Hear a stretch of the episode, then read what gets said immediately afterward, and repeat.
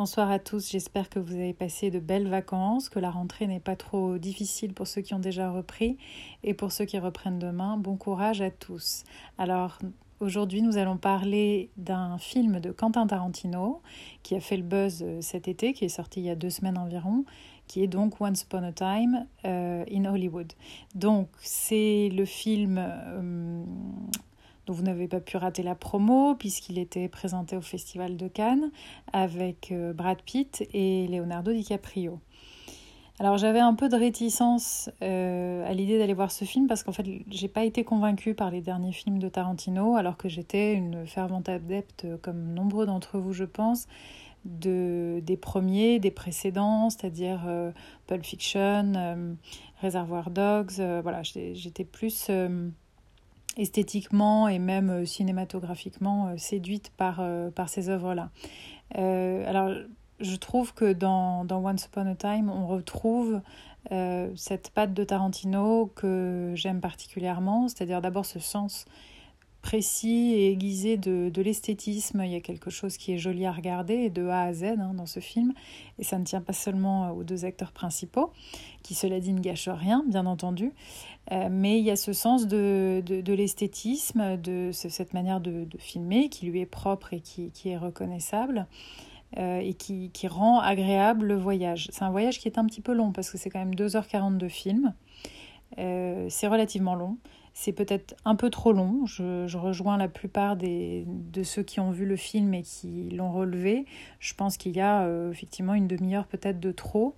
Mais c'est aussi ce qui permet de rentrer dans cet univers, ce qui permet de vraiment être imprégné totalement euh, d'une œuvre. Je, crois que le temps, le temps qu'on y accorde, le temps qu'on y passe, c'est plutôt bénéfique à cet effet de, de oui, de cette, impression que l'on rentre vraiment dans l'univers d'un artiste. Et c'est d'autant plus justifiable et justifié que la fin du film est vraiment euh, son climax, c'est là que tout se joue. Euh, alors, attention spoiler, parce que c'est quand même compliqué de parler de ce film sans, sans, en révéler quelques aspects, et du coup ce que je vais vous en dire, euh, je, pense, fera que euh, vous, vous, aurez peut-être moins l'envie d'y aller ensuite. Enfin, en tout cas, ça, ça, risque de dénaturer un peu la surprise.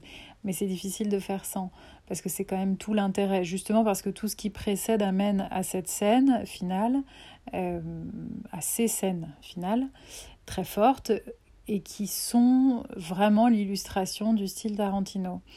Euh, le pitch, vous le connaissez certainement, c'est euh, à l'aube des années 70, parce que c'est en 1969, euh, un comédien qui est euh, spécialisé dans les westerns et son cascadeur, qui est aussi un très bon ami et qui est euh, en fait un peu son ombre. c'est leur histoire, c'est à la fois le portrait de ce comédien qui est un peu déchu à un moment donné de, de, sa carrière, qui se pose des questions, qui est un, un extrasensible qui campe des rôles de gros dur. Donc s'il y a ça, il y a, donc ça c'est joué par Leonardo DiCaprio, ce rôle-là, et puis il y a l'autre, euh, son, son, son, alter ego, si on peut dire, de, de l'ombre, Brad Pitt, qui est lui la doublure, qui est le le bad boy gentil, hein, c'est-à-dire euh, euh, le, le, grand costaud euh, au grand cœur, voilà, qui a quand même une histoire un peu violente derrière lui qu'il traîne et qui, nourrit cette aura comme ça un peu inquiétante euh, mais, mais, mais, en fait, euh, qui est surtout un personnage dont on sent euh, les qualités de cœur et qui vont s'avérer au fur et à mesure du film. Et donc, on suit en fait leur parcours croisé ou parallèle dans cet univers du cinéma hollywoodien, avec des rencontres parfois un peu farfelues, avec ce côté un peu fantasque et, et drôle en fait qu'il y a chez Tarantino. Les gens rient d'ailleurs hein, beaucoup pendant le film, euh, à la fois parce qu'il y a une rencontre avec Bruce Lee à un moment donné qui est, euh, qui est quand même totalement décrédibilisé. une rencontre avec une jeune actrice aussi qui a à peine une dizaine d'années et qui est l'archétype de, de la future grande diva du cinéma, mais euh, voilà, qui est montré avec beaucoup de, tendresse. Et puis tout ça donc, se passe dans les années 60, 69, euh, cette année 69, la fameuse, au cours de laquelle, euh, comme vous le savez aussi certainement, Sharon Tate, qui est l'ex-épouse de Roman Polanski, va être assassinée. Historiquement parlant, c'est ce qui se passe. L'intérêt de ce film, c'est de tourner autour de cet événement qui a marqué tout le cinéma hollywoodien, mais pas que, bien au-delà des frontières, qui a marqué tous les esprits, puisque Sharon Tate a été euh, sauvagement tuée alors qu'elle était enceinte de 8 mois, en compagnie d'amis qui étaient chez elle. Polanski n'était pas là. Et, et donc, elle a été assassinée par euh, les disciples de la, secte de, de, Charles Manson, euh, qui est évidemment un tueur dont on a beaucoup entendu parler.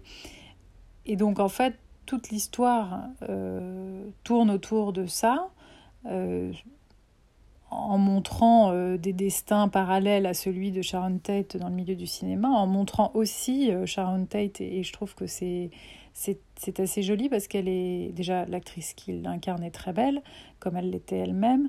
Euh, on la voit avec beaucoup de douceur, beaucoup de cœur. Ça permet de, je pense, rendre hommage quand même à, la mémoire de, cette jeune actrice qui n'avait pas fait grand-chose finalement euh, de sa carrière, mais qui certainement était très prometteuse et qui en tout cas, elle était, on le sent, pleine d'enthousiasme et d'envie.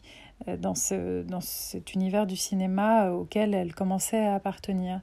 Et hum, donc la magie de ce film, c'est tout d'un coup de permettre de guérir ou en tout cas de, euh, de réécrire cette histoire tragique, terrible, qui a bien existé en la remplaçant par quelque chose qui est somme toute assez, assez drôle. Encore une fois, une fin assez inattendue, alors, quand je dis drôle, ça ne l'empêche pas d'être violente. Il y a quand même euh, quelques secondes, quelques minutes d'extrême violence dans ce film.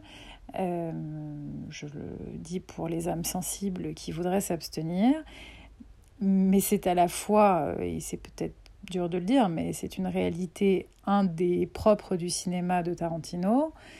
Et comme tout le reste du film est justement dans une espèce de douceur et de bienveillance et de, et de mignonnerie, voire euh, de temps en temps on confine à un truc un peu euh, benet presque, euh, bah ça vient clore assez brutalement mais avec beaucoup de puissance ce film et ça lui donne finalement sa saveur, ça lui donne son ampleur, ça lui donne son identité tout simplement. Euh, et il y a quelque chose de presque jouissif euh, dans, cette, dans cette fin parce que, euh, bah parce que ça vient contrecarrer le tragique de, de, de ce qu'a été la, la, réalité de la fin de Sharon Tate par quelque chose de, encore une fois, de beaucoup plus drôle et de beaucoup plus abordable. Donc finalement, il y a une c'est un peu le paradoxe aussi de, de Tarantino, mais enfin, c'est pas la première fois finalement dans ses films. Il y a une forme de poésie parce que ça veut apporter un happy end euh, à l'histoire qui a certainement été l'une des plus tristes euh, de l'histoire du cinéma des États-Unis et euh, plus largement une histoire tragique à l'échelle humaine. Tout ça a été évidemment remarquablement joué par Brad Pitt et Leonardo DiCaprio, mais pas que, les autres acteurs sont très bons aussi.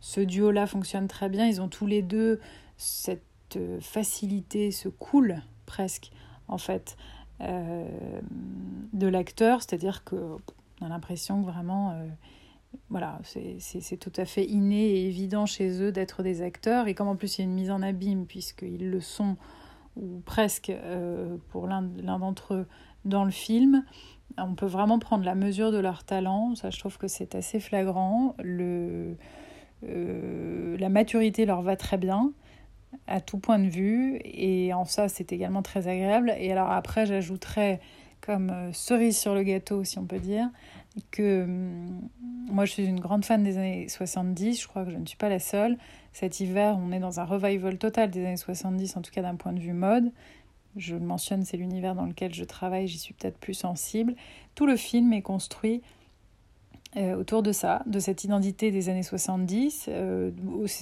ça va du côté vestimentaire à l'architecture, en passant par la musique, en passant par tout un tas de choses que l'on retrouve des années 70. Et franchement, c'est un régal de voir euh, Brad Pitt euh, foncer euh, sur les avenues de Los Angeles dans sa vieille bagnole ou de le voir sortir de, de, sa voiture en total look en jean avec sa petite veste Wrangler, rien que pour ces petits plaisirs-là, il y a certaines lenteurs qui sont plus acceptables et encore une fois, franchement, excellent film à voir.